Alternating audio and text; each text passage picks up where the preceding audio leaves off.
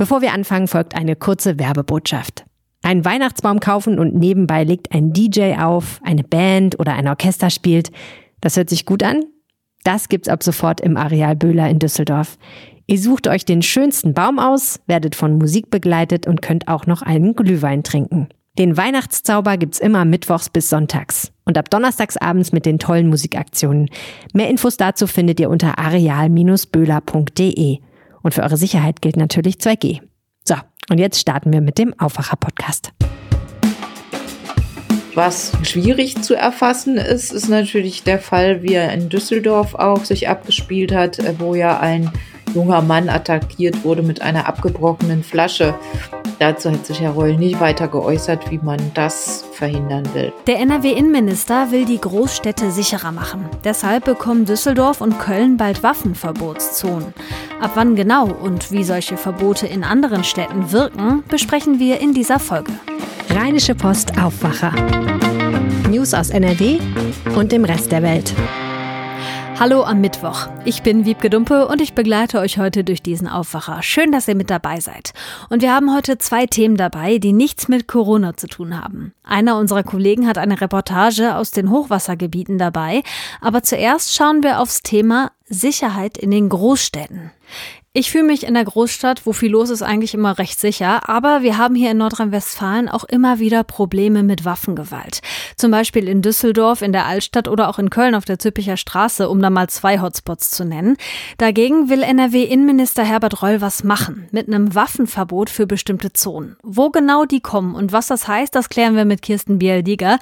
Sie ist Chefkorrespondentin für die Landespolitik bei der Rheinischen Post. Und jetzt hier im Aufwacher. Hallo Kirsten. Hallo. Herbert Reul hat sich ja das Ziel gesetzt, die Großstädte sicherer zu machen. Wo genau darf man dann wann keine Waffe mehr tragen? Er hat gestern gesagt, dass er drei Waffenverbotszonen in Nordrhein-Westfalen einrichten will. Eine davon in der Düsseldorfer Altstadt und zwei in Köln. Wie du schon gerade gesagt hast, eine davon soll an der Zülpicher Straße sein und die dritte dann an den Ringen in Köln. Das Ganze soll starten ab dem 21. Dezember. Dann sind die Behörden soweit, um eine entsprechende Verordnung umzusetzen. Es ist geplant, dass nur an den Wochenenden dieses Waffenverbot gilt und an Karnevalstagen und sonstigen Feiertagen und aber dann immer in den Abendstunden und in den Nachtstunden. Okay, lass uns jetzt nochmal konkreter auf die Waffen gucken. Ich habe zum Beispiel einen Fall im Kopf, äh, das war glaube ich vor ein paar Monaten, da ist auf der Zülpicher Straße ein 18-Jähriger mit einem Messer tödlich verletzt worden. Ich nehme mal an, Messer fallen darunter. Welche noch so? Ja, genau. Das ist auch schon sehr genau abgegrenzt. Also es sollen Messer sein mit einer Klinge, die länger als vier Zentimeter ist Ansonsten Pistolen, also das, was unter die Kategorie Waffe fällt.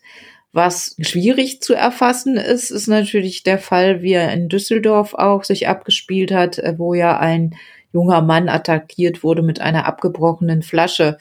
Dazu hat sich Herr Reul nicht weiter geäußert, wie man das verhindern will. Ja, Flaschen kann man ja auch schwer verbieten, gerade in Vierteln, in denen viel getrunken wird. Genau. Wie sieht's denn aus, wenn man gegen das Waffenverbot verstößt? Ja, da sind dann schon drastische Strafen. Strafen sind es nicht im engeren Sinne, sondern Bußgelder, weil es sich um eine Ordnungswidrigkeit handelt, von bis zu 10.000 Euro bei Verstößen geplant. Ausgenommen davon, das ist auch noch wichtig zu sagen, sind Gastronomen, Anwohner und sonstige Handwerker beispielsweise, es wäre ja auch äh, schwierig, wenn ein Koch seine Messer nicht mehr mitnehmen dürfte, beispielsweise. Das sind jetzt drei spezielle Zonen. Könnte das Verbot auch auf weitere Teile von NRW ausgeweitet werden?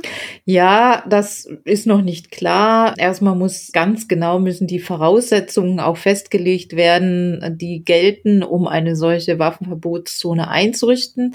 Da gibt es sehr strenge rechtliche Vorschriften. Wenn aber die Voraussetzungen, also ganz grundsätzlich sind das immer Gebiete oder Gegenden, in denen viele Menschen zusammenkommen, in denen ein hohes Gewaltaufkommen herrscht, also sogenannte Kriminalitätsschwerpunkte. Und ähm, häufig dann auch noch verbunden mit hohem Alkoholkonsum, so dass eben die Gewaltbereitschaft dann auch besonders hoch ist. Aber das sind ja jetzt erstmal recht schwammige Voraussetzungen, damit das Ganze gerichtsfest ist, muss das sicher noch genauer gefasst werden. Ja, und das soll das auch in Leipzig zum Beispiel. Da wurde so ein Verbot nämlich vor kurzem erst abgeschafft, weil es laut Oberverwaltungsgericht in Sachsen nicht rechtens war. Ich nehme mal an, NRW versucht das schon irgendwie so zu formulieren, dass es da keine Probleme gibt, oder? Oder? Ja, das ist sicher so, aber auch Herr Reul ließ schon durchblicken, dass äh, man eben da ganz genau schauen muss, damit es gerichtsfest ist. Also ein Punkt, der schwierig werden könnte, ist, dass die Polizei dann anlasslos Kontrollen durchführen kann und eingreifen kann. Normalerweise darf ein Polizist in einem Rechtsstaat ähm, nicht einfach Kontrollen durchführen, wenn es überhaupt keinen Anlass dafür gibt. Das ist dann in diesen Waffenverbotszonen, die übrigens auch durch Schilder gekennzeichnet sein sollen, anders. Solche Dinge müssen eben, da muss ganz, ganz genau äh, festgehalten werden, unter welchen Voraussetzungen die Polizei was wann tun darf. Und wie du gesagt hast, ja, in Leipzig ist das Ganze gekippt worden. Es gab aber auch noch einen weiteren Punkt, der dann die Sachsen dazu bewogen hat, diese Waffenverbotszone zu kippen wieder. Das war nämlich, dass es gar nichts gebracht hat. Also es gab eine Studie der Polizeihochschule und der Universität in Leipzig.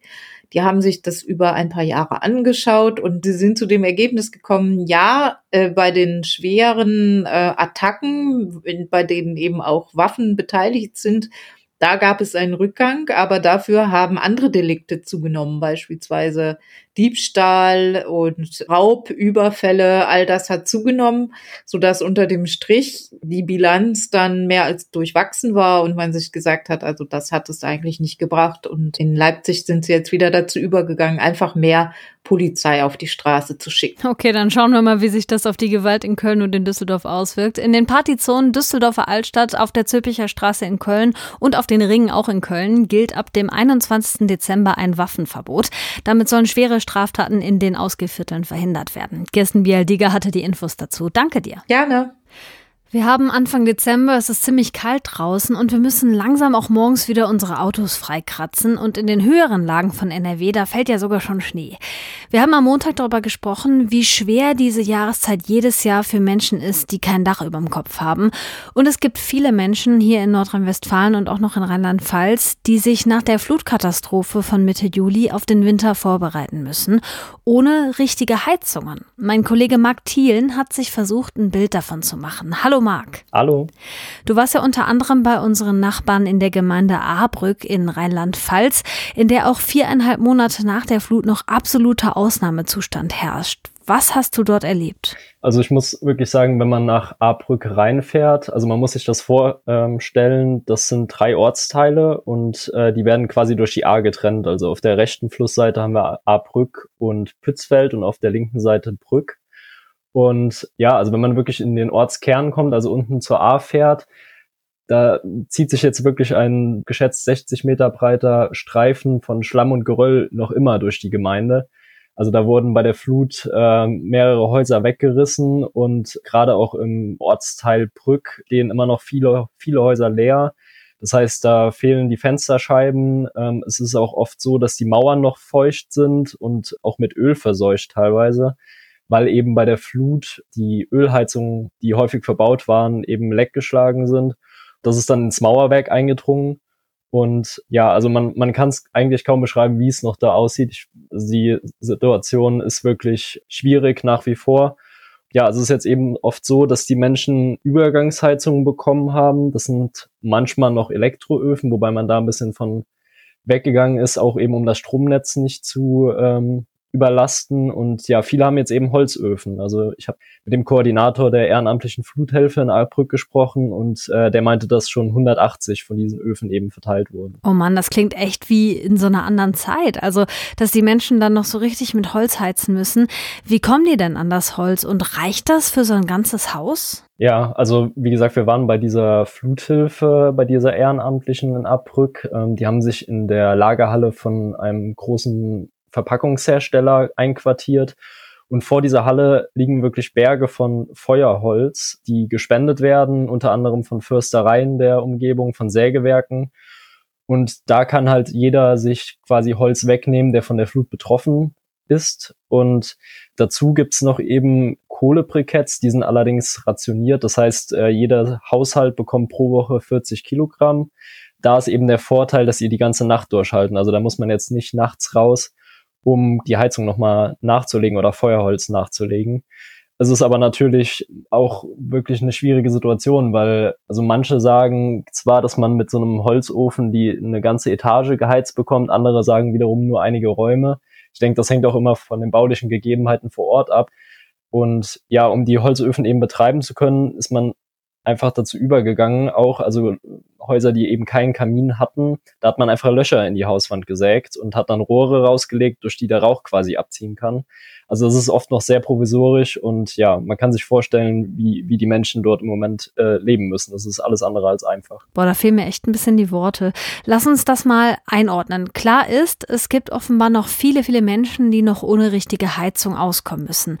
Kann man denn eigentlich sagen, wie viele das wirklich sind? Ist ein bisschen schwierig, oder? Ja, also das ist, wie du schon sagst, teilweise sehr, sehr schwierig oder insgesamt schwierig, da einen Überblick zu bekommen, was jetzt die privaten Haushalte angeht. Das hat einmal damit zu tun, dass auch die Gemeinden, gerade wenn es kleinere sind, äh, natürlich andere Dinge im Moment zu tun haben, als da jetzt eine groß angelegte Erhebung quasi durchzuführen. Ähm, die Energieagentur Rheinland-Pfalz hat das versucht im Auftrag des Landes zu erfassen. Die sind eben mit Fragebögen durch die Orte gelaufen entlang der A und haben versucht, da wirklich auch äh, einen Überblick zu bekommen.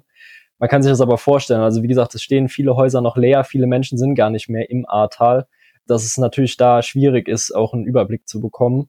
Man kann sagen, im Ahrtal selbst, also laut der Erhebung der Energieagentur, sind da aktuell nur noch 71 Haushalte.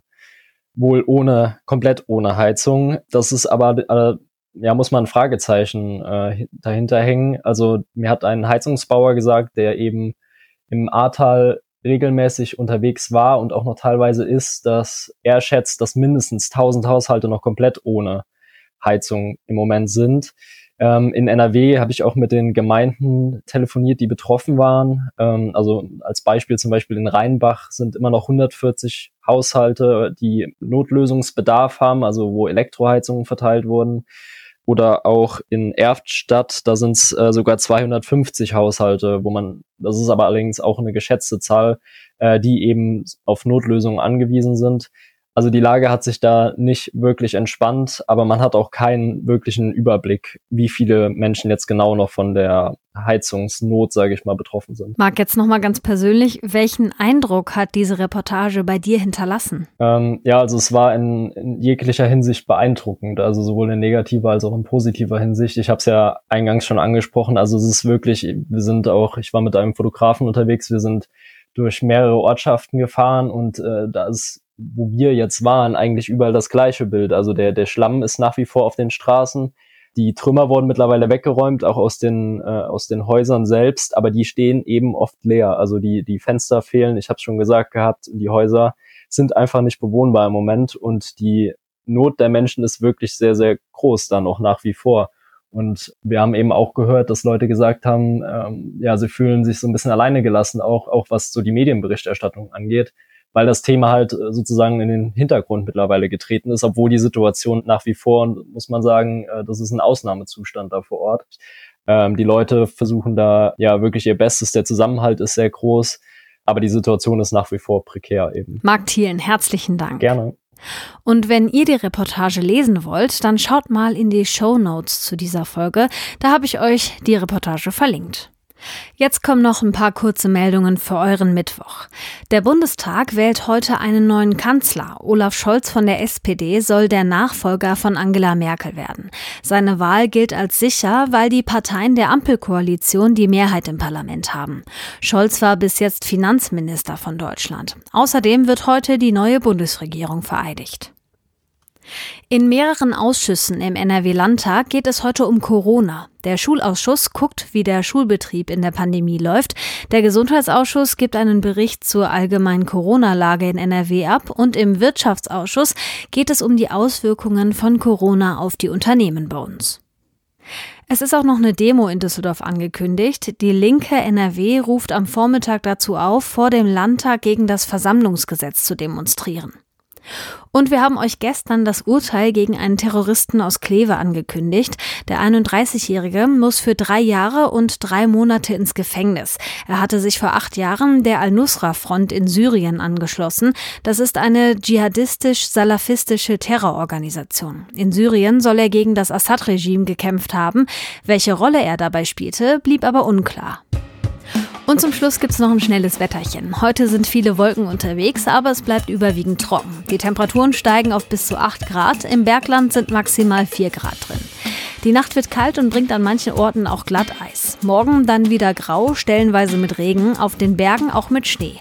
Oben dann zwischen 0 und 2 Grad, im Rest von NRW bis zu 6.